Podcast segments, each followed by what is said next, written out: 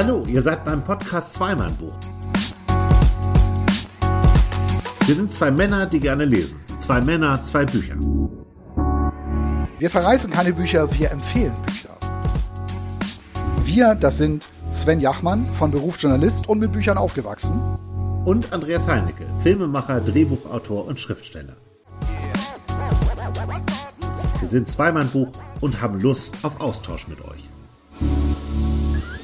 Da ist er wieder, euer Lieblingspodcast. Zweimann Buch, genau. Nur fantastische Bücher, nie mehr schlechte Bücher lesen. Ihr wisst es ja. Hier wird nichts verrissen. Genau, und äh, wir mussten, vielleicht hört ihr es ein bisschen, die Location wechseln.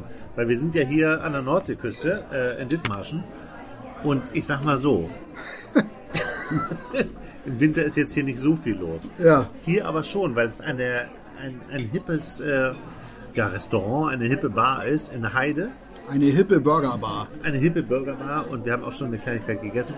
Und hier sind wir schon öfter mal hingeflüchtet, wenn unser Stammladen in die Winterpause geht. Und das ist jetzt der Fall.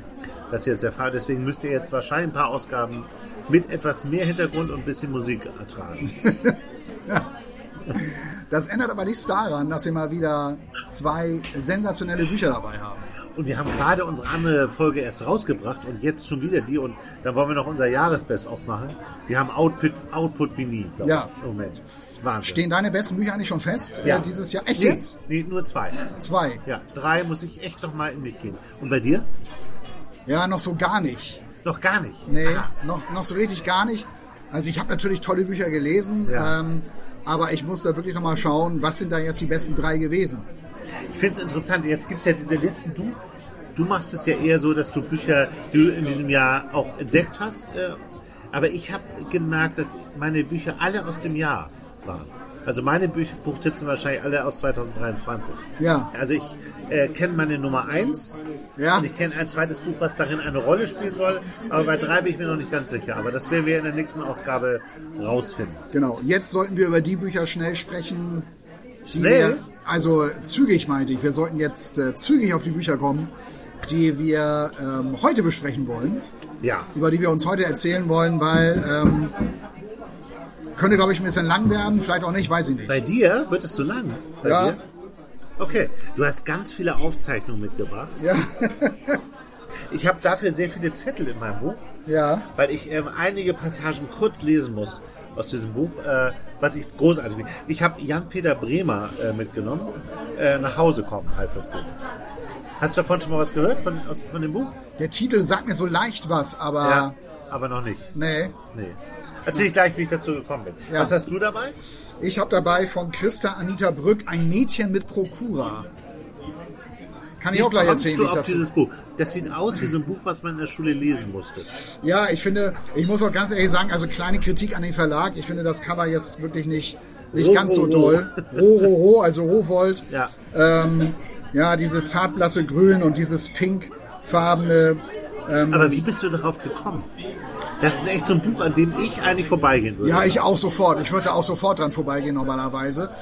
Ich hatte zum Glück einen sehr interessanten Radiobericht ähm, gehört, denn es ging nicht vordergründig um dieses Buch, sondern es ging um eine Reihe, wahrscheinlich habt ihr davon auch schon äh, irgendwie mitbekommen, eine Reihe von, ähm, von dem Rowold Verlag wiederentdeckt heißt die. Ah, okay, interessant. Ähm, und da sind jetzt einige Bücher schon erschienen, ähm, die der Verlag einfach schlichtweg wiederentdeckt hat. Und das Buch gehört dazu. Als ich den Radiobericht hörte, ging es eigentlich um ein anderes Buch. Und da dachte ich schon, Mensch, das klingt ja ganz interessant.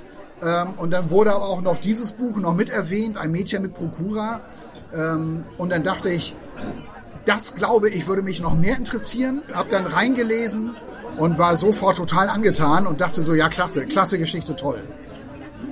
Für die Unwissenden, ne? Ja. Ist Prokura das Abi in Österreich? Nee, wenn du, wenn du Prokurist bist in, ein, in einer ah, Firma, Dann bist du, dann darfst du, dann bist du wer. dann bist du, wer? dann darfst du Rechnung abzeichnen, ja, Gelder freigeben. Ja, genau sowas. Okay. War auch eher, Warst du das schon mal, oder? Weil ich war noch nie Nein, nein. Das würde ich, ich würde auch jedem abraten, mir so einen Job zu geben. Das wäre das Schlimmste, was, was ich äh, machen könnte. Wenn ich Gelder freigebe, ist alles verloren. Ich hatte mal, äh, da bin ich zum ersten Mal äh, in meinem Leben mit diesem Begriff Prokurist in Ja. Berührung gekommen. Das war einer meiner zahlreichen Studentenjobs. Und äh, ich hatte damals ähm, die Mutter meiner damaligen Freundin, die hat mir wirklich die besten Jobs aller Zeiten besorgt. Muss ich bei anderer Gelegenheit auch nochmal auch noch mal erzählen. Und äh, einer dieser ersten Jobs war tatsächlich in einer Firma, das war auch bahnbrechend, das war ganz am Anfang meines Studiums, so Anfang der 90er. Ja. Äh, Das war eine Firma in Hamburg auf der Veddel, sagt man ja, auf der Veddel. Auf der Veddel, genau, das ist südlich von Hamburg, also also unterm Elbtunnel durch Richtung Bayern. Ja, Insofern keine- nicht mehr Hamburg. keine, keine gute Gegend eigentlich. Also auch so eine Industriegegend. Und da gibt es eine Firma ETHOAM heißt die. Und die hatte damals schon mit Recycling zu tun. Ja. Und da habe ich äh, am Empfang gesessen. und habe die Telefonzentrale bedient. Ja, habe die Telefonzentrale bedient. Und da, also ich glaube, jeder zweite Anrufer oder vielleicht sogar 75 Prozent der Anrufer wollten immer einen Typen sprechen. Und das war der Prokurist. Das war einer der Prokuristen. Weil sie nicht gezahlt hat. Ja, genau. Und nein, nein, das, das nicht, aber der war halt, der war halt sehr wichtig. Das war irgendwie so die Schaltzentrale Ja, ja. Äh, äh, diese, die, dieses ganzen Gewerbes. Ähm, also die hatten auch viel so mit, ähm, mit äh, ja, Gesteinen zu tun, mit Baustoffen und so weiter. Also wahnsinnig interessante Firma, die gibt's heute immer noch. Die macht übrigens ähm, inzwischen, also das ganze Laub, was immer zusammengekehrt Ja, wird, ja. das äh, landet zum großen Teil auch bei denen und die machen daraus so Pellets aus wie Laub. cool. Um, um, um, äh, äh, das ist dann Dünger für die Landwirtschaft, diese Pellets. Super. Das machen die zum Beispiel heute inzwischen. Ja, Warum hast du da nicht deine Karriere weiterverfolgt? ja, das habe ich mich manchmal auch gefragt. also von der Telefonzentrale zum Prokuristen. Nee, ich wollte ja, Öffentlichkeitsarbeit hätte mich interessiert. Ich hätte Ja. gerne für die Öffentlichkeitsarbeit mach, äh, gemacht, weil das Ja. war damals Inhalt meines Studiums auch. Und Was das hast du studiert? Kulturwissenschaften. Und da war Medien- und Öffentlichkeitsarbeit ein ganz wichtiges Fach. Und das hätte ich gut in diese Firma eigentlich einbringen können. Ja, ja. Kam es dann aber irgendwie nicht zu, weiß ich auch nicht warum. Kulturwissenschaften, das finde ich ja Ja, spannend. ich bin Kulturwissenschaftler. Geil. Ja. Sonst dürfte ich hier ja auch nicht so über Bücher sprechen. Stimmt, ich habe mir vorher mal deine Unterlagen habe ich mir zeigen lassen. Ob du überhaupt in der Lage dazu bist. Ja, also so viel zum Thema Prokurist. Ein Mädchen mit Prokura, das ist der Titel. Ja, äh, wer fängt jetzt an? Ach so, ja, ich kann, ich kann dir gerne mehr darüber erzählen. Du bist gerade, ich habe so das Gefühl, du bist schon so, so ein bisschen im Flow. Ähm, ja, Du kannst äh, gerne anfangen. ja, kann ich gerne machen. Also ähm, nochmal ganz kurz, also nochmal zu diesem, äh, ne, von, wegen äh, wiederentdeckt. Wie, wie wurde dieser Titel eigentlich wiederentdeckt? Ja. Ähm, das ist ganz Und interessant. wer ist diese Frau auf dem Cover? Würde mir auch interessieren. Die Frau auf dem Cover, das ist halt, das ist halt die, die Prokuristin wurde in einer Ja. Bank. Äh, dazu gleich mehr. Ja. Ähm, erstmal von äh, erstmal wiederentdeckt. Ähm, es geht ja hier um die Autorin Christa Anita Brück. Das Buch ist 1932 erschienen. Also äh, ja, da war 32, das war eine, ein Jahr vorher das macht er ja, das war keine schöne Zeit mehr in Nein. Deutschland. Und es war so, dass äh, diese Christa Anita Brück hatte vorher schon ein Buch herausgebracht. Schicksale hinter Schreibmaschinen hieß das. Und das war gar nicht mal so unerfolgreich. Das verkaufte sich sehr gut. Das wurde auch übersetzt in ähm, andere Sprachen auch. Aber dieses Buch, Schicksale hinter Schreibmaschinen, landete auf der Liste, auf der schwarzen Liste der Nazis. Das heißt, es wurde verbrannt. Es wurde verbannt, ja. ja. Ähm, das bedeutete jetzt aber für Christa Anita Brück, die Autorin, bedeutete das jetzt nicht, dass sie verboten wurde und Schreibverbot und Arbeitsverbot hatte. Ähm, so schlimm wurde es dann nicht. Sie veröffentlichte weiter. Also ein Mädchen mit Prokura erschien ja danach. Ja, Und der Rowold Verlag oder halt die Mitarbeiterinnen dort, die hatten diese Christa Anita Brück schon irgendwie auf der Liste, weil die sind schon mal, äh, hatten sich schon mal damit beschäftigt mit wessen Bücher wurden da eigentlich verbrannt. Und Ja. deshalb kannten sie diese Autorin auch Ah ja, okay. ähm, und hatten sich schon mit der befasst. Die hatten sich dann ähm, ein anderes Buch von ihr mal äh, beschafft. Das stand bei einer der Kolleginnen da schon im Bücherregal. Und ähm, durch, auf das Buch wiederum sind sie gekommen, weil jemand das bei Twitter mal erwähnt hatte. Ähm, also es war schon so eine, ja? also es waren, es waren schon so verworrene Wege, Ja. wie sie auf diese Autoren gekommen sind, hatten sich da mit ihrem Werk so beschäftigt und sind dann darauf gekommen, Mensch, ein Mädchen mit Prokura, das hat wirklich sehr viel Berührungspunkte auch mit unserer Zeit heute. Ja. Und deshalb veröffentlichen wir das jetzt äh, wieder. Also ein Buch aus den 30er Jahren ist jetzt im Jahre 2023 wieder veröffentlicht worden. Du hast das so ein bisschen mit der Zeit gerade, ne? Letztes Mal hast du ja bei unserem Live-Podcast in Eckernförde, hast du äh, Marlene Dietrich äh, Stimmt, im. Licht der Zeit. Das spielte, glaube ich, in der Zeit. Ja, selber, ungefähr ne? die gleiche Ja. Zeit, ja. Auch so die 30er Jahre, Ja. die frühen, so Ende 20, äh, Ende 20, Anfang der 30er Jahre. Ja, das ist jetzt wirklich Zufall. Und mich hat es deshalb so interessiert, weil das Buch spielt in einer Bank. Ja, Und eigentlich hatte ja so dieses Milieu, so Banker, Juristen, Vorstände, das ist halt so das Spielfeld von Martin Suter irgendwie. Ne? Stimmt. So gehobenes Ja, Management.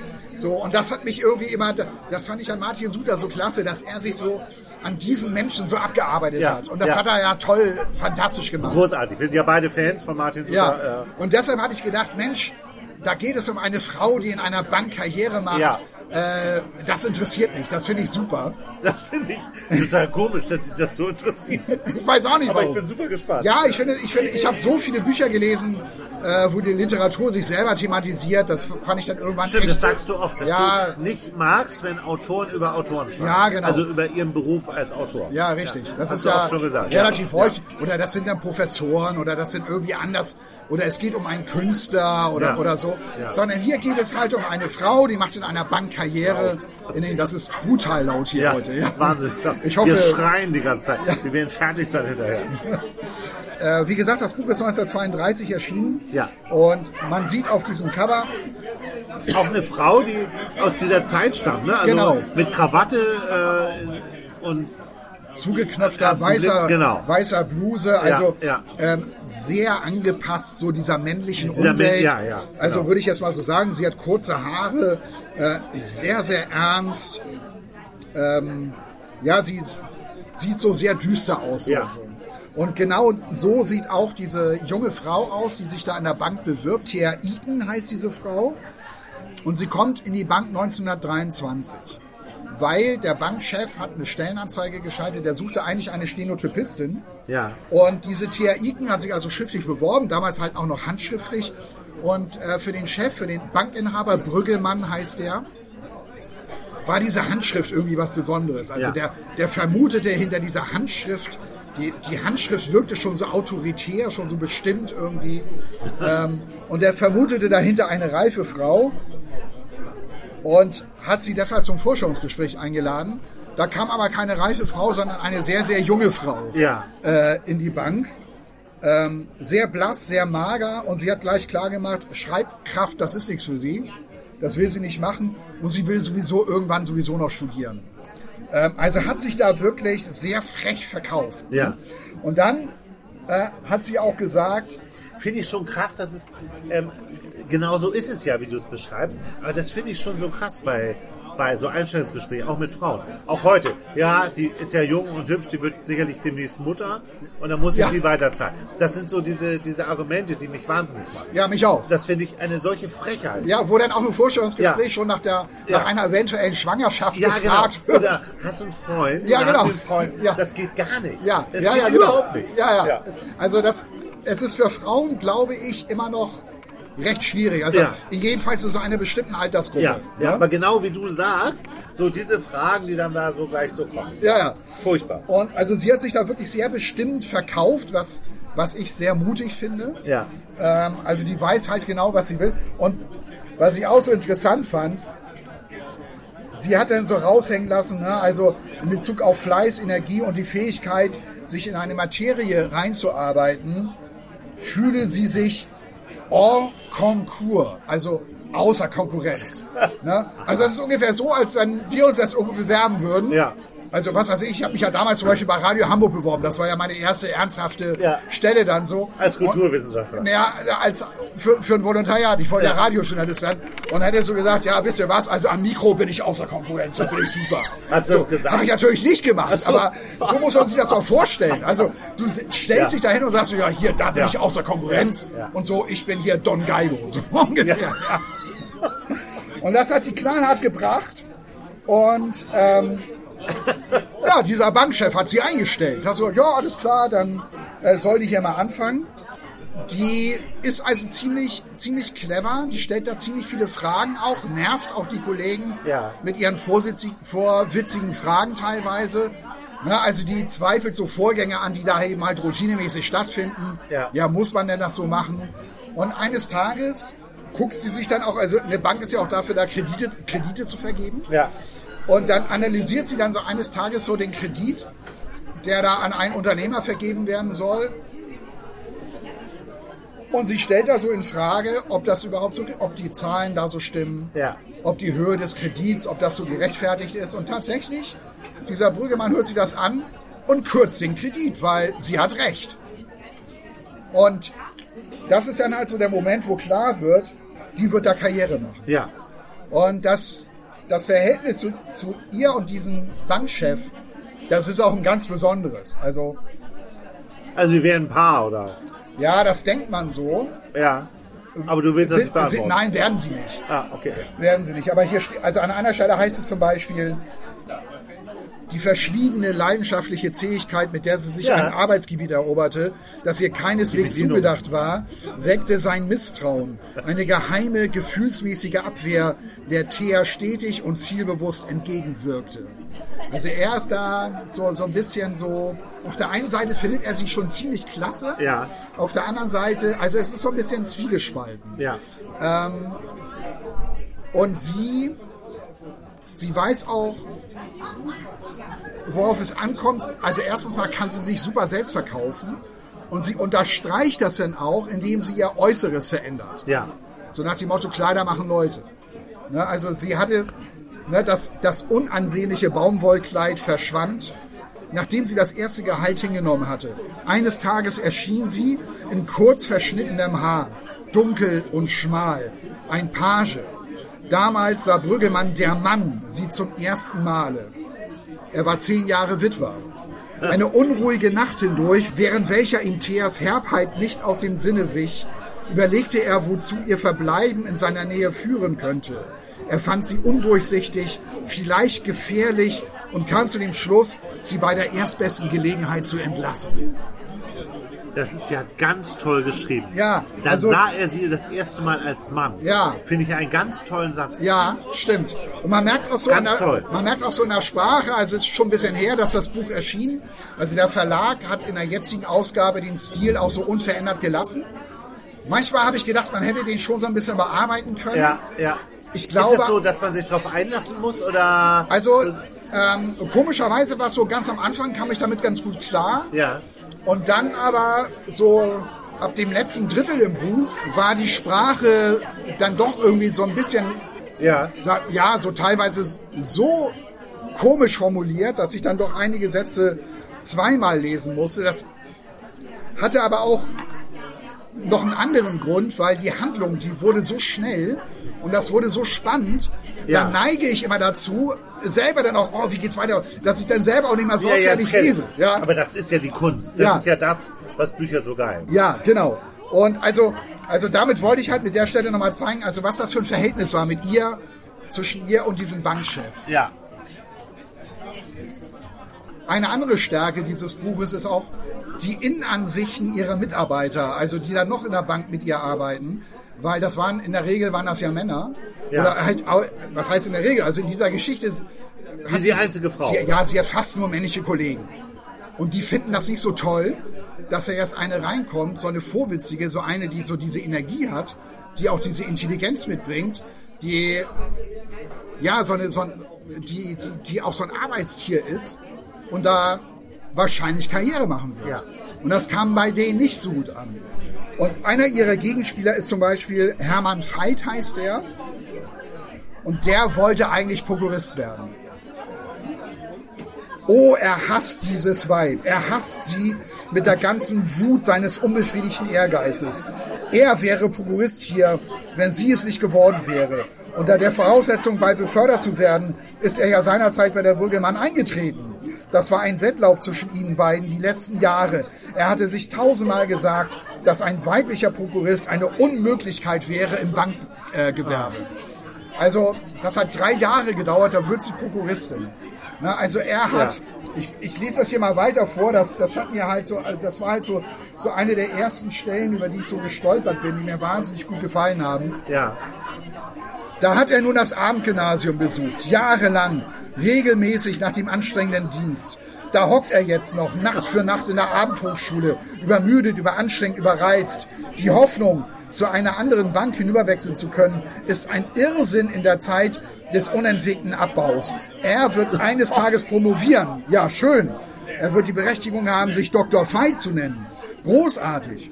Aber die Iden wird er dadurch nicht verdrängen, seine Stellung nicht verbessern, sein Gehalt nicht erhöhen können. Und wenn er, wer weiß, welche Anstrengungen machte, es würde ihm alles nichts nützen. Das Weib würde ihm immer und ewig im Wege sein und bleiben. Also das sind so die Innenansichten. Ja, ja. Also das ist aus verschiedenen werden. Perspektiven erzählt. Ja, na klar. Also die, also die Angestellten kommen auch alle zu Wort und genau. deren Wahrnehmung von dieser Frau in dieser Führungsposition im Grunde genommen ja. Wir. Ja. Wir erleben da auch unfassbare Szenen in der Bank, weil ne, 1929 äh, ja. fällt ja auch in diese Zeit. Ja, ja, und der, auch, der, der schwarze Freitag, oder? Genau, ja. genau. Und es fällt auch das, es passiert auch das, was wir auch kennen durch die Bankenkrise, die wir ja alle vor einigen ja. Jahren selber erlebt haben. Denn es ist so, dass eine Bank in Wien, äh, die gerät in ernsthafte Schwierigkeiten und das verbreitet sich wie ein Lauffeuer. Also du hast wieder diesen Effekt, eine Bank gerät in Gefahr und sofort. Und alles hängt dran. Ja, und alles hängt und dran. selbst 1929 schon. Ja, ja, klar. Ja. 1929 Sonst war das, ja, das ja so. nicht so passiert. Ja, genau. das, war, das war eigentlich der Vorläufer von dem, was wir erlebt haben. Ja. Eine große Bank Spannend. gerät in die Bedrängnis. Alle Menschen rennen zu dieser Bank, wollen ihr Geld abheben. Und das war ja, dann, das war ja genau das, wovor wir ja auch alle Angst hatten in, in der Bankenkrise, die ja. wir erlebt haben. Ja. Was ist denn, wenn jetzt alle zu den Banken rennen und ihr Geld da abheben wollen? Das sind ja die Gelder, mit denen die Bank arbeitet. Ja. ja. Und das sind ja die Gelder, mit denen die Bank ja arbeiten muss. Und wenn jetzt alle kommen und das Geld haben wollen, mhm. deshalb ja auch der Satz, ähm, ihre Einlagen sind sicher. Ja. Das war ja wahnsinnig wichtig. Stein, Steinbrück, glaube ich. Ja, genau. Und Steinbrück und Merkel. Ja, genau. Und werde ich nie vergessen, wie sie da standen und ja. das gesagt haben. Und beide haben ja hinterher auch gesagt, wir haben gelogen. Beide haben das zugegeben, dass es ja. eine Lüge war, weil alles andere eine Katastrophe gewesen wäre. Natürlich. Hätte ein Chaos ausgelöst. Und hier im Buch wird auch genau das beschrieben. Ja. Bankenfusionen passieren. Auch diese Brüggemann-Bank muss fusionieren mit der Oppenheimer. Ja. Äh, daraus, und das wiederum hat dann die Dresdner Bank übernommen. Ja. Ähm, also wahnsinnig interessant. Und die Dresdner Bank war dann aber vom Staat gekauft worden. Und das wird da auch alles erzählt. Das wird da also auch alles genau. Spannend. Das heißt, du hast, das ist für dich als Leser, der jetzt also so ein altes Buch liest, das ist keine fremde Welt. Ja. Da werden Dinge äh, erzählt, wirklich großartig erzählt von der Christa Anita Brück. Ja. Ähm, also einmal dieses Männer und Frauen, was ist da? Diese Innenansichten der Bankangestellten. Ja. Diese Angst, arbeitslos zu werden. Ähm, dadurch wiederum erzüchtet dieser Chef so ein Ja-Sagertum um sich rum. Ja. Weil da muckt keiner auf, weil dieser Chef zum Beispiel hat vor allen Leuten, das hat jeder mitbekommen, hat der mal eben 50.000 Mark ähm, aus der Bank rausgezogen und zwar für sich. ja. Und das stieß den Leuten da sauer auf, aber, sie, ja. aber sie konnten nichts machen. Wenn du da die Klappe aufgerissen hast, hat der sie erstmal barsch zurechtgewiesen. Das geht überhaupt nichts an. Ich bin hier der Chef ähm, und du hast riskiert, entlassen zu werden. Das war damals ohne weiteres natürlich möglich. Und wenn du zu den Zeiten auf der Straße landest, dann war es vorbei. Ja, und das, ja, das ist spannend. Ja, das und das, total, das sind ja alles Gefühle, die, die kennen wir ja alle irgendwie. Ja, das ist uns ja bis eigentlich in die 80er Jahre hinein eingebläut worden. Ja. So, dieser sichere Job, das sichere Einkommen, ja, toll, wenn du da 40 Jahre bleiben kannst, ist ja super. Ja. Ist ja heute in der Generation Y und X und wie wir alle heißen, äh, gar nicht mehr denkbar. Ja. Also niemand plant ja, wenn er von, von, aus dem Studium kommt oder, oder von der Schule, oh geil, ich habe einen Job, da bleibe ich jetzt bis zu meiner Rente. Ja. Ist ja undenkbar heute. Ja. Aber das war die Zeit. Finde ich total interessant. Ja, und vor allem, äh, was noch dazu kommt, die Männer waren ja auch sehr unter Druck. Ja. Weil damals war es ja noch so, das kam da erst auf. Also es kam da, das war so eine Zeit, wo das anfing, dass immer mehr Frauen auch in diese Jobs reingekommen sind. Ja, ja. Aber es war ja lange, lange Zeit so, dass der Mann halt gearbeitet hat. Und hier wird auch äh, beschrieben bei einem Angestellten zum Beispiel, welche Ansprüche Frauen auch haben. Zum Beispiel eine Frau sagte ihrem Mann gegenüber, das wird dann hier auch so geschildert, für mich ist ein Mann nur interessant, wenn er ein Boot hat. Boot. Ja, der muss ein Boot haben.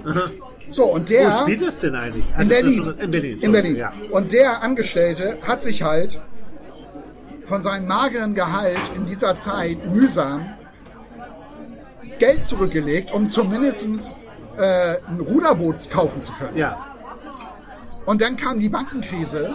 Wahnsinn. Die Gelder sind alle verbrannt. Ja. Ja, und dann saß er da mit seinem Ersparten und Ruderboot und war nicht mehr. Und, seine, und das konnte er vergessen mit seiner Frau. Also, äh, die hatte er dann nicht mehr. Also, das spielte dann auch noch, das war dann nochmal dieses Zeittypische. Also, wahnsinnig interessant. Und die- diese Innenansichten toll, wirklich toll geschrieben. Und jetzt lese ich nochmal eine vor. Ja. Die hat mir auch wahnsinnig gut gefallen, weil es ging noch um einen Mann, schon über 50, das war damals wahnsinnig alt. Der da auch in der, der da auch in Ja, der ja, Bank gearbeitet natürlich. Ja, ja, In der klar. 30er Jahre, über 50. Und der heißt Stob und das war ein Kassierer in dieser Bank. Hat als Kassierer gearbeitet. Wie ist das möglich? Wie ist es gekommen, dass ein Mensch so ausgepumpt, abgenutzt, leer geplündert dasteht vor der Zeit? Stob hat den Krieg mitgemacht, jawohl. Stob hat eine Tochter, die das Gymnasium besucht, einen Sohn, der im ersten Semester studiert.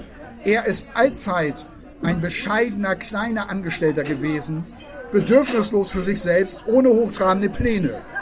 Aber er hat den Ehrgeiz aller Unterdrückten. Seine Kinder sollen hoch hinaus.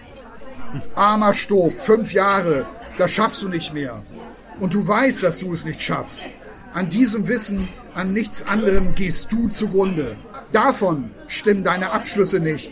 Davon erlahmen dir Herz und Hirn. Sieh mal, es trifft gar nicht zu, dass man dich immer während beobachtet und belauert, dass Brüggemann sich jeden Tag überlegt, wie er dich los wird, dass die Iken ihn ewig drängt, dich zu entlassen, dass deine Kollegen bei jedem Anlass gegen dich hetzen. Aber du glaubst es. Und darum ist es für dich so und nicht anders. Du bist in ständiger Furcht, deine Arbeitsfähigkeit könnte nachlassen. Und davon lässt sie nach. Du argwöhnst, dass alle dich alt und verbraucht finden. Und davon wirst du alt und verbraucht. Und je tiefer du dich hineinfrisst in deine Abbauangst und Untergangspanik, desto eher ist dir das Ende gewiss. Ohne deine Psychose könntest du noch gut deine fünf, zehn Jahre Dienst tun. Aber so, das ist richtig fies. Ja, das ist richtig fies. Und das und irgendwie ist das auch so ein bisschen Martin Suter, finde ich. Ich finde, dass der über seine, Ja. wenn der über diese über diese Bankatmosphäre schreibt, ist das so ein bisschen genauso. Ja. Da ist jemand, der will Karriere machen, da ist so ein zweiter Mann, der will das auch, aber der kommt irgendwie nicht in diesen Zirkel. Und dann ist er, also das ist eigentlich ist das sehr ähnlich. Ja, ja. Und ähm, das hat sie wirklich fantastisch Die geschrieben. Sprache ist sicher ein Tick älter, würde Ja. ich sagen so. Ja. Aber äh, da sind ja großartige Sätze drin. Also Ja. ich finde ganz viele Sachen, die du jetzt da so vorgelesen hast, hätte man sofort Lust. Und das ist eben halt so dieses Milieu, in der sich halt diese Geschichte abspielt. Und natürlich geht auch diese anstrengende Zeit, diese Bankenkrise, äh, wo die alle am Limit arbeiten, wo sie irgendwie, sie müssen ja auch versuchen, die eigene Bank zu retten. Sie müssen sich selber auch Geld beschaffen. Und das schaffen sie nicht. Das ist so ein, Ja. so ein aufreibender Kampf. Und du bist da richtig mittendrin. Du fühlst das richtig mit. Du verstehst auch, ähm, wie Banken funktionieren. Also wenn du jetzt zum Beispiel jemand bist, der sich damit nie so befasst hast, Ja. hat, ähm, wenn du das liest, begreifst du das. Also äh, was eine Bank auch am Leben hält, wovon eine Bank abhängig ist. Ja. Und das spitzt sich immer weiter zu. Die Stimmung wird immer schlechter. Ja, ja. Dieser Brüggemann fängt an, sich aus, der, aus diesem Bankvermögen zu bedienen. Ähm, Teil, vorher hat er aber auch schon sein eigenes Geld geopfert, um die Bank am Leben zu halten. Also es, es ist ein furchtbares, wie sagte das sein Sohn, ein furchtbares Geldgewürge, was da stattfindet. Geldgewürge, finde ich auch, ist ein, ein super Begriff irgendwie Ja, in, dieser ja, ganzen, ja. in dieser ganzen Story. Und dann plötzlich hebt sich diese Geschichte auf eine andere Ebene. Es, sie wird zum Krimi. Sie wird zum was? Krimi, weil dieser Brüggemann, dieser Chef, der wird in der Bank erschossen. Nein. Ja, Darfst du das einfach so erzählen? ja ich erzähle das jetzt einfach mal. Aber jetzt hast du schon, also das ist schon mutig.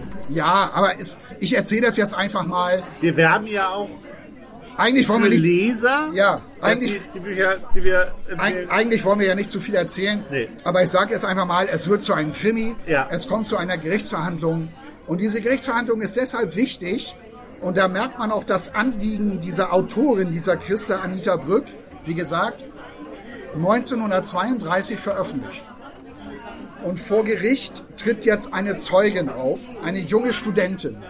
Das ist auch ein ganz neuer Typ. Aber wo, also jetzt, du hast ja jetzt gesagt, er wird erschossen. Ja. In der Bank? Ist Ja, ein in der. Bank. Ein Banküberfall. er, wird, er wird in der Bank erschossen. Okay.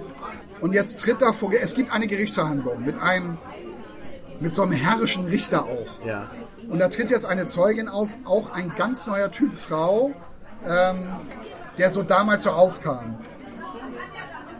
Eine ganz selbstbewusste Studentin. Die will auch da gar nicht irgendwie einen Eid schwören. Die sagt knallhart gegenüber der Richter, ich schwöre hier auf gar nichts. Ich stehe hier nur für mich und Ja, fertig. ja. Und da denkst du so als Leser, wow, sensationell, finde Ja, ich klasse. ja, ja. Sie sagt Folgendes, also sie wird da, sie wird da eben halt ähm, befragt von dem Richter und sie sagt jetzt, ich spreche davon, also es geht um Thea Iken, die ist, da, die ist angeklagt, den Brüggemann ermordet zu haben. Ich spreche davon, dass sie Bankangestellte war und in diesem Beruf, der den Aufstieg der Frau unterdrückt, wie kaum ein zweiter, sich eine Stellung erarbeitet, ein Können erworben hat, dass ihr, wäre sie ein Mann, wahrscheinlich das Gehalt und den Titel eines leitenden Direktors eingebracht hätte. Weil sie Frau war, genügte es, wenn sie schuftete wie ein Direktor. Nominell blieb sie die Sekretärin mit einigen Vollmachten. Ihr Gehalt kam über 300 Mark nicht hinaus. Was sie über die Pflicht hinaus tat, und das war viel, blieb unerwähnt. Also so tritt sie da vor Gericht auf. Lässt einen völlig sprachlos zurück. Oder? Ja, und das ist Weil das ja die Fakten sind. das sind die Fakten. So war das. So war das damals und so war das ja lange Zeit oder ist es vielleicht auch heute noch. Ich möchte da, Immer noch irgendwo. Ja, ich möchte eine ähm, Böhmermann-Sendung aus, dem, äh, aus der ZDF-Mediathek vom letzten Freitag empfehlen. Ja, ähm, wo er erzählt, er hätte sich verliebt in so eine junge Frau. Und dann zeigt er halt so ein Bild von so einer, die sieht aus wie so ein Avatar eigentlich. Ja. So völlig perfekt, so eine Blondine, die ist halt irgendwie 30 Jahre jünger als er und er heiratet sie.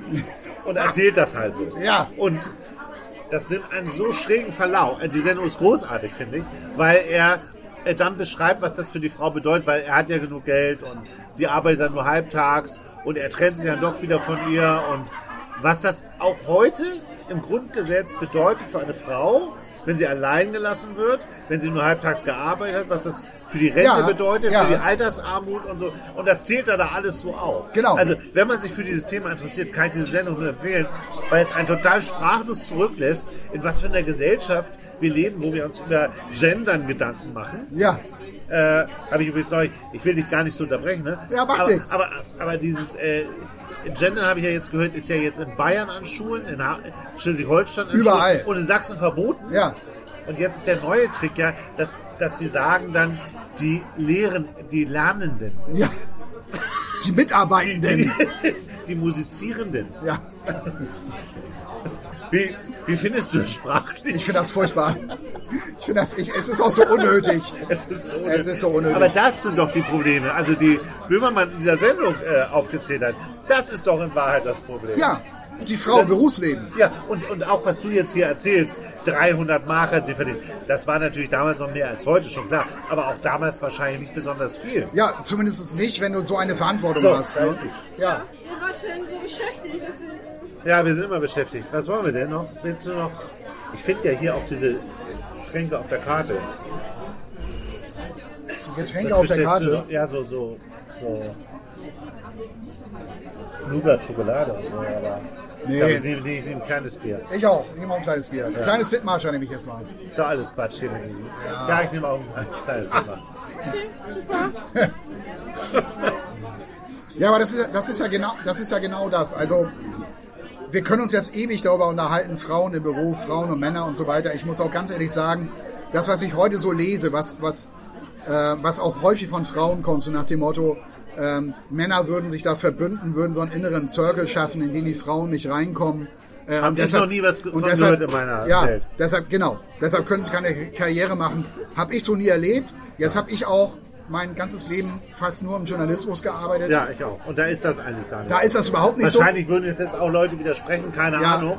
Aber so habe ich es nie empfunden. Ich habe ich hab das auch Ja. nicht so empfunden. Wir hatten Teamleiterinnen, Ja, und wir haben in Chefredakteurinnen Redakt- hatte ich. Äh, also von daher ähm, hatte ich das das so war nie ihnen doch scheißegal. Ja. Aber gut, das müssen wir gar nicht aufarbeiten. müssen wir jetzt gar nicht diskutieren. Nein, Ähm, so wie, die Frauen machen gerade, vor allem in den sozialen Netzwerken, einen riesen Aufriss, wie benachteiligt sie alle sind. Ich kann's, wie gesagt, ich, hab, Ist, aus unserer Welt können wir es nicht verstehen. ich kann das überhaupt nicht bestätigen. es, wird, es wird nicht grundlos sein, Ja. sehe ich auch so.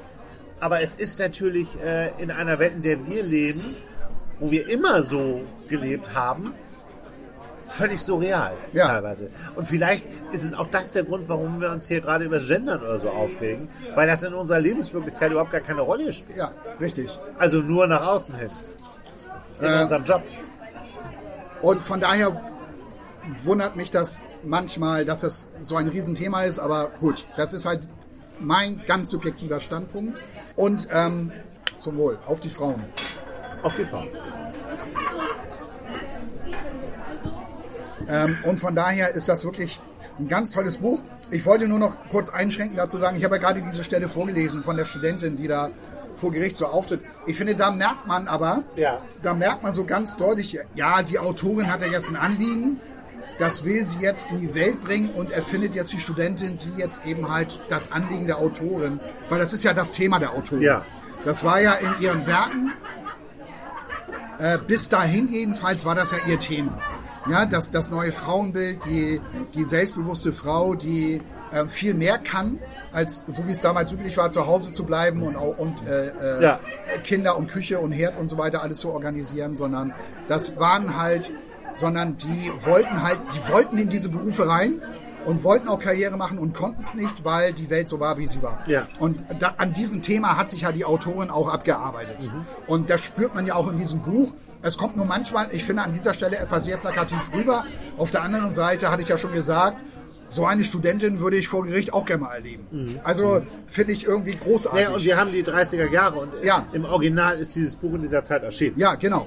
Genau. Faszinierend, ja. Also wirklich eine, eine, toll, eine, eine tolle Geschichte, finde ich, die halt in diesem Bankmilieu spielt. Wie gesagt, in diesem Thema, das ich bis jetzt nur so von Martin Süter halt so kannte.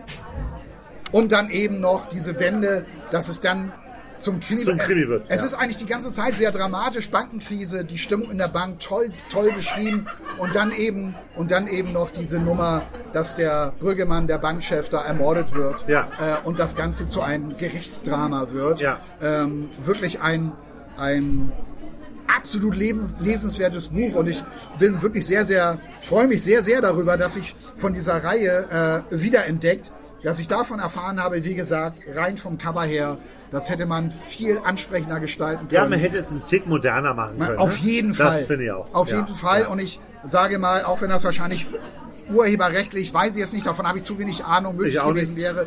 Ich hätte sogar noch an diesen Schreibstil, den hätte ich vielleicht sogar noch so ein bisschen bearbeitet. Ich finde aber die, die Szene, die du jetzt vorgelesen hast, die fand ich Versteht schon man, ne? Ja, ja, ich fand die super. ja, also Ja. man stolpert er jetzt nicht. sie das erste Mal als Mann. Ja. Ist ein toller Satz. man stolpert nicht unbedingt auf Formulierungen, hä, wie komisch ist das denn jetzt geschrieben? Über. Überhaupt nicht. Ähm, äh, von daher absolut lesenswertes Buch und empfehle ich hier super, super gerne. Ich bin da so schnell durchge ich bin da so schnell durchgeflogen, Ja. ähm, dass ich äh, mich in meinem Kopf, dass ich da selber in Stolpern gekommen bin und wieder zurückblättern Ja, musste, Äh, weil ich dann halt zu unaufmerksam wurde, weil ich wirklich wissen wollte, Mann, äh, wie geht das jetzt aus? So, Ja, ne? ja, ja. Bei Monty Python heißt es an dieser Stelle now something complete different. Das ist doch schön. Ähm, der Autor, den ich äh, neu entdeckt habe, heißt Jan-Peter Bremer. ja, Ähm, Und das Lustige ist, ein, ein sehr guter Freund von mir hat mir zum Geburtstag schon mal ein Buch von dem geschenkt. Und das heißt Der Doktorand. Ja. Und er sagte, musst du unbedingt lesen, fand ich total super. Und es ist nicht dazu gekommen. Es ist zwei, drei Jahre alt und wir haben diesen Podcast und ich habe das nicht gelesen. Und äh, es steht da aber immer noch in dieser Reihe von Büchern, die ich unbedingt mal lesen will. Also der Doktorand jetzt. der Doktorand. Weil du gerade sagtest, fandst du super toll. Oder habe ich mich verhört? Nee, er fand den super toll. Also so, der er. Freund von mir, der, der Ja. mir dieses Buch geschenkt. Es ist super toll und äh, deswegen schenke ich dir dieses Buch. Ich habe das mit Begeisterung gelesen. Und ähm, jetzt war ich ja auf der Buchmesse, wie du weißt, auf der Frankfurter Buchmesse. Und da gibt es eine Veranstaltung in Römer, wo ähm, acht Autoren jeden Abend, also zwei Abende hintereinander, lesen. Jeder hat eine Viertelstunde Zeit, sein Buch vorzustellen. Und da war dieser Jan-Peter Bremer ein zweites Mal in mein Leben gekommen, mit seinem neuen Buch nach Hause kommen. Das ist wie bei diesen Start-ups, ne? Die haben dann auch irgendwie, die Ja. haben, glaube ich, noch weniger Zeit, Ja, genau. irgendwie ihr Unternehmen vorzustellen und Investoren zu finden. Genau. ja. Gut, wenn ich als Investor hier auftrete, ist es okay. Ähm, und der war mir total sympathisch, vom ersten Moment an. Guck mal, so sieht der aus. Auf diesem Bild hat er so ein, so ein Rollkragenpulli so halb hochgezogen. Er hat diese wirren Haare, die eigentlich eher wie Schamhaare aussehen. Ja. Auf dem Kopf. Und der war, der kam dahin und ich mochte den sofort. Ja. Weil das so ein Typ war, wie, den ich super finde. Ja, Ich habe natürlich ein bisschen, und der hat dann eine Viertelstunde über dieses Buch geredet und so ein paar Passagen vorgelesen. Das war wahnsinnig witzig. Du merktest, das ist ein ganz toller Literat, aber auch ein sehr witziger Literat. Und äh, ich habe mich da ein bisschen mit dem beschäftigt. Der hat schon neun Bücher geschrieben, äh, unter anderem eben der Doktorand. Das war das Buch, was vor äh, nach Hause kommen äh, rausgekommen ist, Ja. was ich noch nicht gelesen habe, was ich aber lesen möchte. Und das ist jetzt sein zehntes Buch, nach Hause kommen. Und nach Hause kommen ist sehr autobiografisch. Er erzählt im Grunde, er ist fast 60 Jahre alt, er erzählt in diesem Buch die Geschichte seiner Kindheit. Und das war in den 70er Jahren. ja, Da ist er zur Schule gegangen und er hat zu den Rahmenbedingungen vielleicht mal, er hat einen Vater, ähm, der ein äh, sehr bekannter äh, Grafiker ist. Der ist Uwe Bremer. Äh, den gibt es auch. Ja. Und der war sehr erfolgreich in seiner Zeit, also war ein Künstler. Äh, Er hat auch eine tolle Mutter, die spielt jetzt in dem Buch jetzt nicht die ganz große Rolle, aber im Grunde kreist alles um diesen Vater, der so erfolgreich ist. Ja. Das Lustige ist, die sind aus Berlin in so ein Dorf gezogen im Wendland, wo ich sag mal äh, eine völlig andere Szene herrscht jetzt als in, im hippen Berlin, Ja. Westberlin dieser ja, Zeit. ja, Ähm, es ist eher bäuerlich geprägt, es ist einfach, es sind zu 90% CDU-Wähler und er ist halt so ein, so ein linksintellektueller Künstler. Und es kommen auch immer nur so Leute zu ihm nach Hause. Also er wächst halt mit so Intellektuellen auf, so mit Schriftstellern, anderen Malern, anderen Künstlern. Die treffen sich, die haben halt lange Haare. Und er sieht halt auch anders aus, also die Hauptperson, der Junge, Ja. der da in diese Schule geht. Und er hat das sehr, sehr schwer in dieser Schule. Er hat am Anfang diese normalen Probleme, die andere auch haben. Ich habe sehr viele Stellen rausgesucht. Ich lese immer nur so einen ganz, ganz kurzen Teil davon. Aber einmal, dass man mal so sieht, wie äh, der Jan-Peter Bremer damit umgeht. ja, Es ist nämlich kein Roman. Du weißt ja, ich bin ein großer Fan von Erzählungen. Ja. Und es ist keine Erzählung im klassischen Sinn. Es ist tatsächlich, wie man immer so schön im Feuilleton und so sagt, es ist ein Text. Okay. Es ist ein Text über diese 200 Seiten. Es ist schon in einer gewissen Weise chronologisch, was er erzählt und wie er es erzählt. Aber es sind eigentlich immer so Momentaufnahmen von dem, was er da gerade so erlebt hat. Ja. Und wann das genau passiert und in, in welcher Zeit, das wissen wir nicht genau. Er lebt halt auf einem, weil der Vater ja relativ erfolgreich ist, haben die auch ein großes Haus, so ein, wahrscheinlich so ein Resthof. ja, Und abends sind da, da halt immer diese Veranstaltungen. Aber er geht in die Schule und es ist eine komplett andere Welt für ihn. Und am Anfang hat er nur, damit äh, man einmal so weiß, wie der so schreibt, die Sätze sind sehr lang, ähm, sehr verschachtelt, Ja. aber wahnsinnig witzig. Man muss ein bisschen sich hier und da konzentrieren, aber es macht, also mir hat es einen irren Spaß gemacht, dieses Buch zu lesen. Ich lese jetzt nur mal, wie er da so in der Schule ist. ja, Ähm, an dieser Schule gab es zwei Klassenräume und zwei Lehrer. Der eine unterrichtete in dem einen der erste und die zweite Klasse, der andere in dem anderen die dritte und vierte. Es gab einen Pausenhof, aber soweit ich mich erinnere, keine Klingel, denn ich höre noch den Pfiff, mit dem wir nach der Pause wieder zurückgerufen wurden. Und obwohl wir auch an dieser Schule nicht sonderlich viele Schüler und Schülerinnen gewesen sein können, veranstalteten die Jungs, wenn sie jetzt nach ihrem Fußball oder Abwerfspiel überhitzt in das Gebäude zurückkam, immer ein großes Gedränge im Eingang und dass ich mich so unauffällig wie möglich vom Rand her zu begeben versuchte, dann bereits vorab als gemeinsam mit den Mädchen, die immer dicht vor der kurzen Treppe, die in die Schule hinaufführte, Gummitwist spielten, wieder das Gebäude zu betreten, war etwas, das, ich, das mir, wie ich schnell gelernt hatte, auf keinen Fall erlauben durfte. Die Mädchen sah man nicht an und erst recht mischte man sich nicht mit ihnen. Wer ihnen zu nahe kam, war selbst ein Mädchen und das war das Abartigste, was einem passieren konnte. Also es ist dieses typische Jungs gegen Mädchen. Ja. Das ist noch harmlos. Er wird, im Grunde heute würde man sagen, äh, er wird dann halt gemobbt, auch in der Schule. Und er hat das nicht leicht. Aber wenn Ich man musste, jetzt, gra- musste ja, gerade dran denken, als du erzähltest, hier von, von, von, von der Stadt aufs Land gezogen. Ne? Ja. Muss, muss ich gerade am sind Diane, wir, sind wir ja beide. ja, muss ich gerade, ja, wir auch, muss ich nur gerade an Diane Mädel denken. Ich habe heute so einen schönen Ausschnitt gehört. Ja, von Sören sind halt Angst. Von, ja, und es gibt auch jetzt das zweite Sörensen fängt Feuer. Ja, Und dann, super übrigens, habe ich gesehen. Den Film habe ich gesehen. ja, muss ich auch noch gucken. Ich Ja. habe ich hab, ich hab ja beide Bücher gelesen. Und, ähm, und dann gibt es so eine Szene, wo, wo jemand dann zu ihm sagt, naja, ist schon anders hier als in Hamburg, ne? Also äh, äh, das war ja sicherlich viel aufregender als hier. Haben sie sich wahrscheinlich auch nicht so vorgestellt. Und dann kam nur so ganz trocken, ja wieso? Das wollte ich ja auch nicht anders.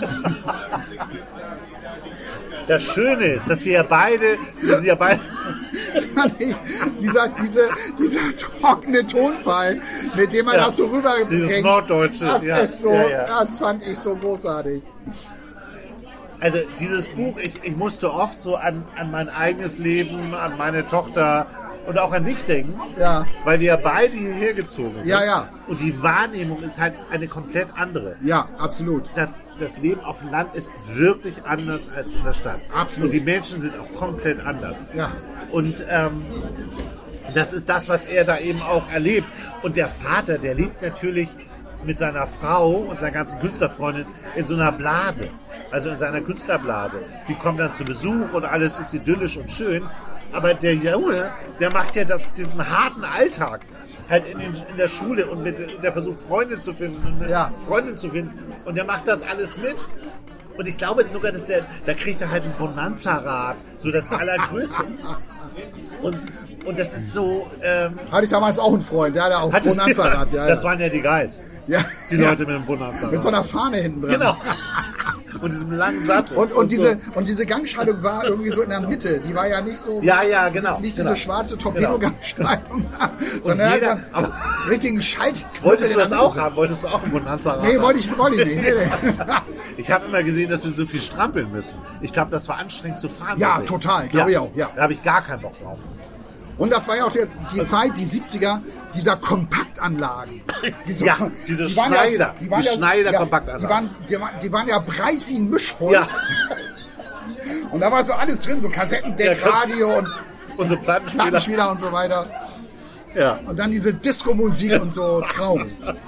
Traum. Aber interessant ist halt dieser Gegensatz. Und der wird im Folgenden, was ich mal kurz lesen möchte, Ja. super beschrieben, wie ich finde. Ähm, auch wahnsinnig witzig. Die Meinung, die im Dorf über uns herrschte und die mir stellvertretend durch meine Klassenkameraden entgegengebracht wurde, reichte an meine Eltern nicht heran. Dass wir hier sehr viel weniger als im ersten Dorf, also ich habe erst in so einem anderen Dorf gewohnt, mit seiner Kneipe in der Mitte in das Geschehen eingebunden waren, lag laut meinem Vater daran, dass hier, obwohl nur wenige Kilometer vom ersten Dorf entfernt, bereits ein ganz anderer Menschenschlag lebt. Das ist auch so typisch, ne, dass Dörfer sich so teilen. So der, der rechts und links. So.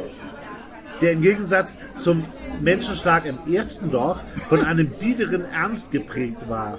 Für meine Mutter wiederum waren die Leute hier, die, wenn man sie grüßte, falls überhaupt immer nur wie gegen ihre eigene Absicht zurückgrüßten, einfach ein wenig stoffeliger. Aber auch das war nicht verwunderlich. Außer ihrem Dorf kamen die Leute ja so gut wie nicht von dieser Welt. Das hört man ja schon an den Fehlern, die sie machten, wenn sie sprachen, Wie war denn das für, was war denn das für ein Deutsch? Das waren doch ganz einfache Leute, die hier ein schweres Leben mit ihren ganz eigenen Sorgen lebten. Und das sah man nicht nur den Männern an, deren Gesichter vom Alkohol oft ganz aufgedunsen waren und die, und die man sich gar nicht zu überholen traute, wenn sie bereits am Nachmittag in Schlangenlinien auf ihren Fahrrädern von einem herfuhren, sondern auch den Frauen, die das alles zusammenhalten mussten und die man deshalb unermüdlich vor sich hinarbeiten sah. Und das, diese Diskrepanz wird so sensationell deutlich. Und er ist dann halt auch irgendwann bei so einem Freund eingeladen und dann kommt der Mann halt nach Hause, der ist, der ist Handwerker und ist total besoffen am Tisch und, und rülpst da so, so vor sich hin. Und er fühlt sich eigentlich immer nur so, so unangenehm berührt von dieser gesamten Szenerie. Ja. Und ich habe ähm, neulich ein Interview mit dem äh, Jan-Peter Bremer bei, bei Deutschlandradio Kultur gehört. Ja. Da war ich schon mitten in diesem Buch, lustigerweise, und das fand ich dann total interessant, dass der da zu Gast war. Und da fragte der äh, Journalist ihn, ob er denn äh, eigentlich eine glückliche Kindheit hatte. Weil eins ist klar, das ist total autobiografisch. Ja. Der hat sich mit seiner Kindheit beschäftigt. Ja. Und dann sagte er, ja, äh, hatte er. Ähm, nur vielleicht anders, als man das so denkt. Und hier sind echt harte Szenen, auch so teilweise, wie er dann da so aufgehängt wird am Flur, an der Jacke und so, so Sachen. Ähm, aber das ist irgendwie, sind das auch so Jungstreiche. Also ihm wird jetzt nicht total übel mitgespielt. Ja, da, da muss man aber nicht auf dem Land leben und solche fiesen Jungenstreiche zu machen. Das haben wir als Hamburger Schulkinder auch gemacht. Ja, ja. Wir hatten ja. das, wir hatten das mit einem, mit einem Mitschüler gemacht, war, war eigentlich ein guter Freund von uns. Ja. Und dann haben wir, wenn wir, gab es so eine Fensterbank. Ja. Da saßen wir dann öfter mal so drauf. Und die war, war schon etwas hoch. Und dann hat dann einer von uns hat dann, hat dann die Beine von ihm so genommen. Ja. Und wollte ihn dann so die Fensterbank so, so runterziehen. Ja, dann knallst du mit, Oh, oh mit, Gott, mit, deinem, mit deinem Hinterkopf auf den Fußboden auf und hat ihn so gezogen. Und er hat sich dann so an den, an den Fenstergriffen so festgeklammert und hat immer so geschrien, so nein, nein. Also für solche brutalen Spiele muss man nicht auf dem Land groß werden. Nee, nee, nee. Das, das, haben wir, das haben wir auch. Und ich weiß auch genau, dass eine Mitschülerin, die schrie dann immer, ne? hört endlich auf, lasst ihn in Ruhe und so. Also haben sich krasse Szenen bei uns abgespielt teilweise. Ich glaube, das hieß, ich glaube, das hieß Ferien im Krankenhaus hieß dieses Spiel. So, Ferien im Krankenhaus. Und dann griff er ihn an die Beine Oh. und wollte ihn an die ja Fensterbank ja runterzerren. furchtbar. Also Also als Vater das- ist es alles so furchtbar. Als Junge würde ich da genauso jetzt drüber lachen wie du. Aber als Vater ist es. Aber ich will einmal kurz, kurz, er ist dann halt bei einem Freund, also er lernt endlich mal jemanden kennen, Ja. ist da eingeladen. Diese ganzen Prozesse, wie er jemanden kennenlernt, so, das wird alles gar nicht erzählt. Ja. Also er ist dann plötzlich da eingeladen. Also wer so, ein, so, ein, so eine Erzählung äh, erwartet, der ist mit dem Buch nicht richtig. Ja, ja. Aber da reinzuschauen in diese Szenerien sind so großartig, weil ich, also meine Tochter ist 13 und da erlebe ich das halt auch, wenn sie dann so erzählt. Ja. Und äh, das ist gar nicht wertend gemeint, das ist nur einfach ein anderes Leben. Und hier, äh, das muss ich jetzt einmal erst halt eingeladen bei einem Freund. Natürlich hatte ich es sehr viel schöner als die anderen Kinder im Dorf. Das wurde ihm natürlich auch immer eingebläut, ne? Und das wusste ich auch, weil ich nämlich ganz anders aufwuchs als sie. Frei und gleichzeitig geschützt, mit Eltern, die sich um mich kümmerten.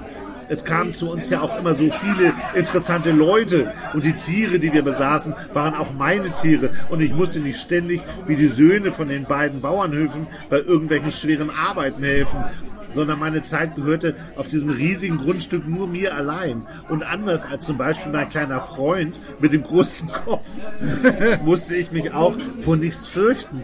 Und das hatte ich ja sogar selbst erzählt, weil ich bei ihm zum Abendbrot gewesen und der Vater plötzlich polternd und betrunken hereingekommen war und der Stuhl erst und er den Stuhl umriss, bevor er sich setzte. Und dann sah er mit seinen roten Augen zu uns hin und wir alle, auch die Mutter, blickten betreten auf unsere Teller. Und dann nahm er sich schnaufend ein Brot vom Teller seines Sohns. Und immer wenn ich den Blick nur etwas hob, sah ich direkt in seinen offenen Mund, indem er mir mit zähem Speichel die Bissen wendete. Und dann begann er plötzlich zu schnarchen und während mein Freund mit einer Miene, die viel stiller war als sonst, zu mir hinsah, erhob ich mich langsam und schlich so leise wie ich konnte zur Tür hinaus. Ja. Das war übrigens ein Satz.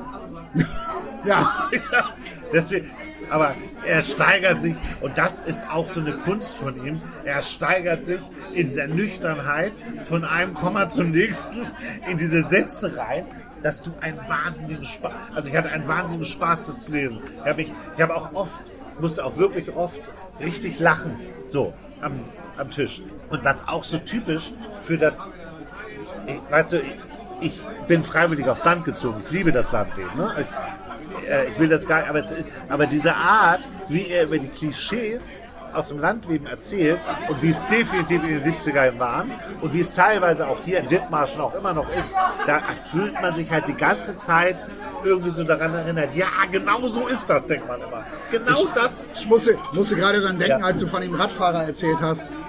Ähm, also ich, ich hatte mal durch Zufall, und das war für mich das perfekte, äh, das perfekte Bild, wie man Dithmarschen in ein Bild quasi zeigen möchte. Ja. Da bin ich, äh, war ich mit dem Auto unterwegs und bin an einem Fahrradfahrer vorbeigefahren. Ja. Und das war ein, ein älterer Herr, der saß so hemsärmlich auf seinem Fahrrad. Das war so ein klappriges, altes Männerfahrrad, Ja. Herrenrad. Und hinten, und hinten auf dem Gepäckträger war eingespannt ein Weißkohlkopf. Und wenn man in ein Bild zeigen möchte, was Dithmarschen ist, dann ist es für mich genau Dieses das. Bild. Ja, ja. Und das ist, wie gesagt, nicht wertend. Das Ja. ist ein anderes Leben mit anderen Werten. Und es, es ist in Teilen so, wie man das sich in der Stadt gar nicht vorstellen kann. Richtig. So. Und ähm, was auch so typisch ist, muss ich jetzt auch noch mal kurz lesen, das sind immer nur so relativ kurze Passagen, aber man kann das gar nicht so erklären. Man muss das einfach, man muss das einfach lesen. Ja. Man muss dieses ganze Buch unbedingt lesen. Wenn man, sich, wenn man Lust hat, sich auf sowas mal einzulassen und mit sowas zu beschäftigen.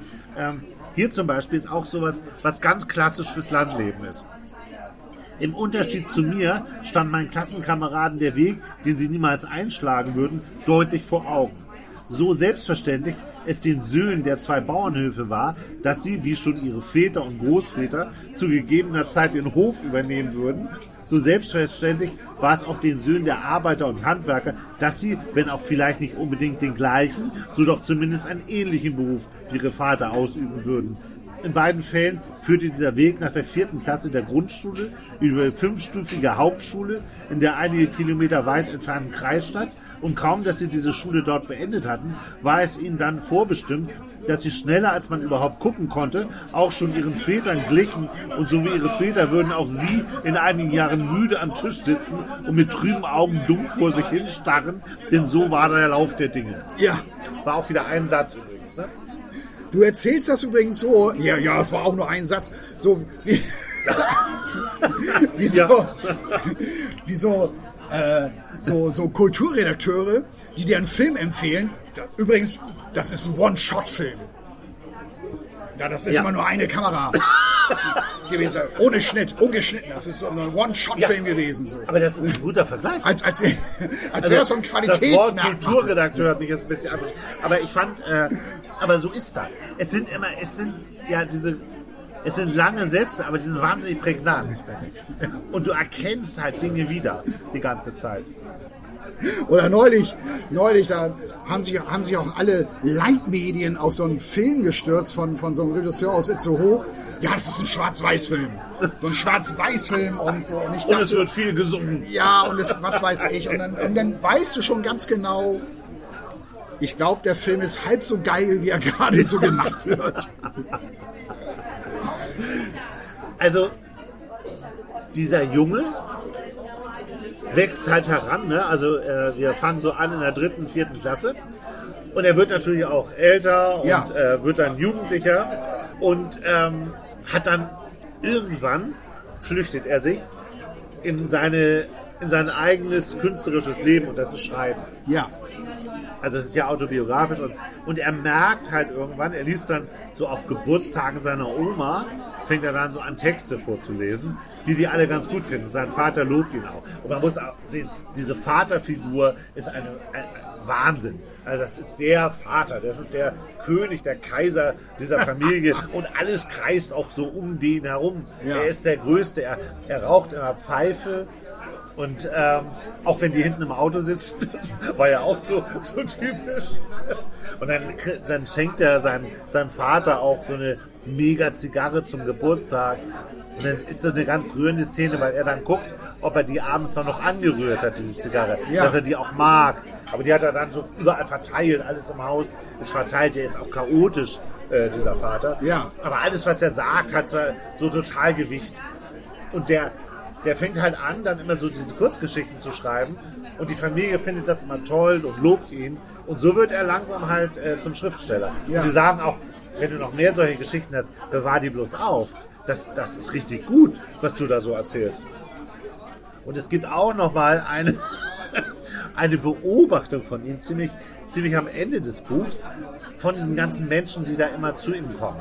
Und er, für ihn ist es halt normal. Das sind ja im Grunde in, in gewisser Form immer, immer Prominente, mehr oder weniger. Also in der, in der Kunstszene. Ja. Und er hat so eine Analyse davon, die ich total gut finde. Es gab die wichtigen und die weniger wichtigen Menschen. Und zu den wichtigen Menschen zählen die Schriftsteller. Aber so wie auch in der Künstlergruppe meines Vaters nicht alle gleich waren, so gab es auch unter den Schriftstellern wichtigere und weniger wichtige. Und nur für einen Künstler wiederum musste es gar nicht von Nachteil sein, wenn er nicht allzu klug war. Denn das, was man wie nebenbei und mehr oder weniger aus Versehen machte, war oft viel besser als das, was mit Absicht geschah. Und auch wenn die Journalisten zum Beispiel viel mehr als die Schriftsteller verdienten, so waren sie trotzdem neidisch auf das, was die Schriftsteller taten.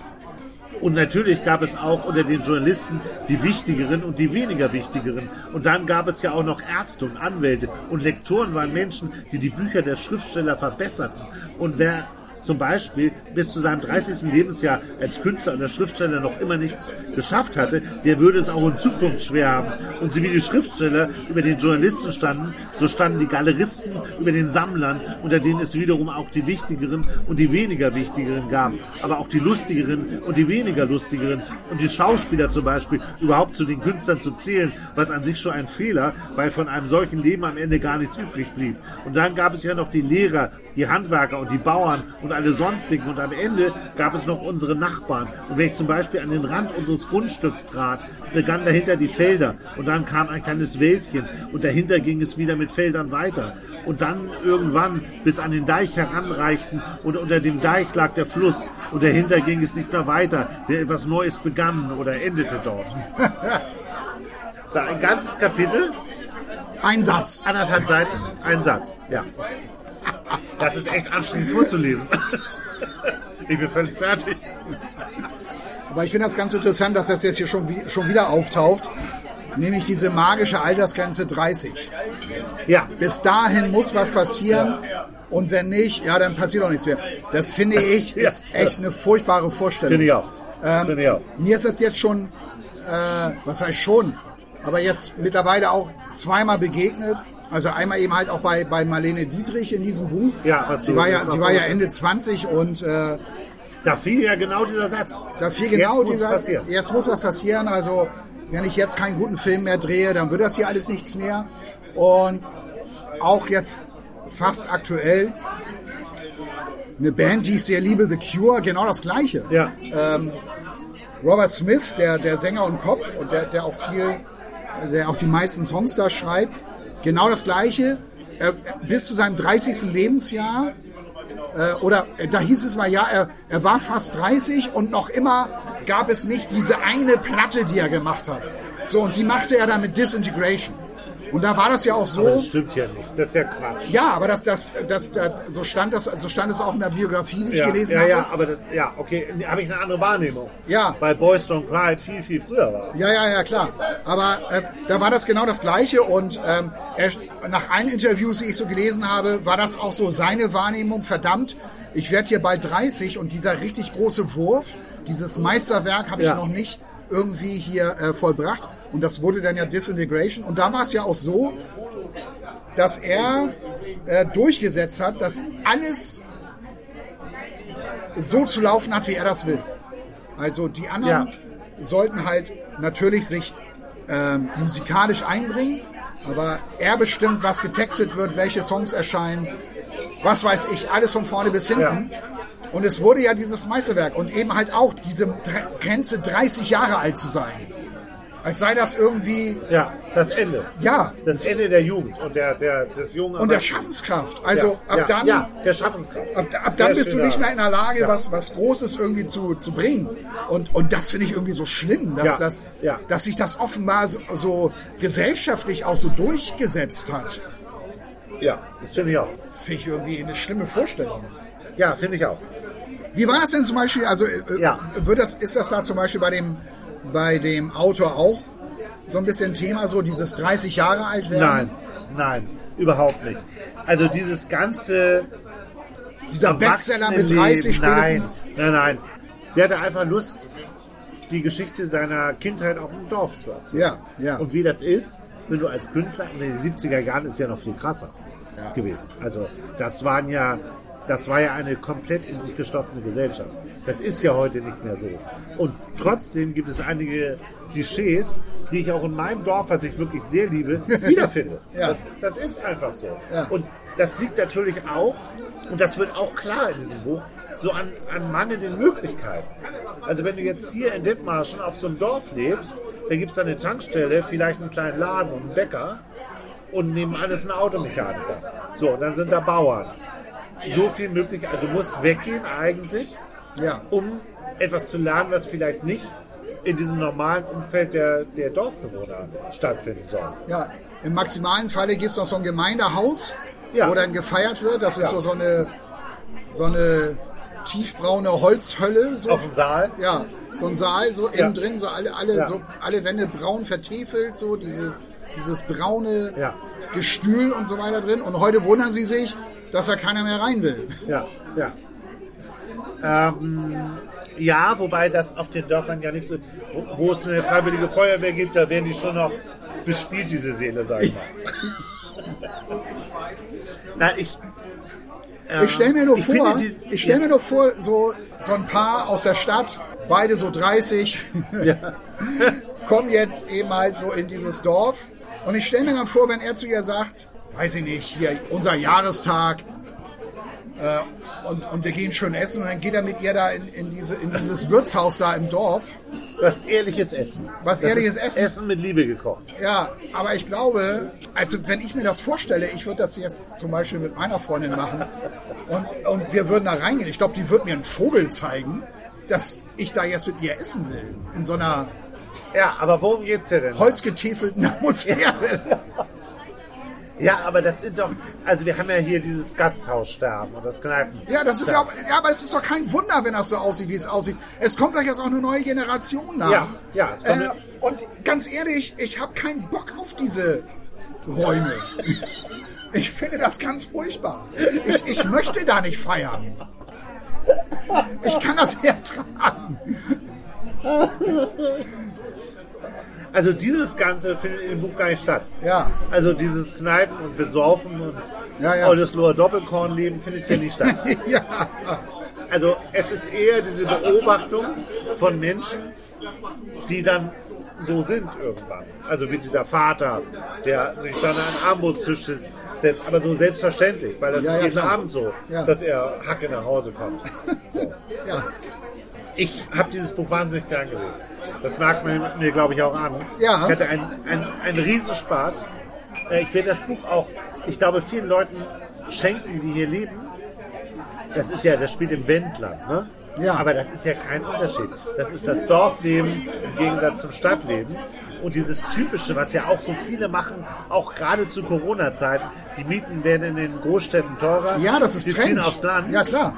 Und ja, was klar. sie dann aber vorfinden, Ja. die denken halt nur an die Idylle, an den weißen Gartenzaun mit den Mohnblumen und dem schönen Eingang. Und viel Platz und so und, viel billiges Platz und so. Wohnen. Genau.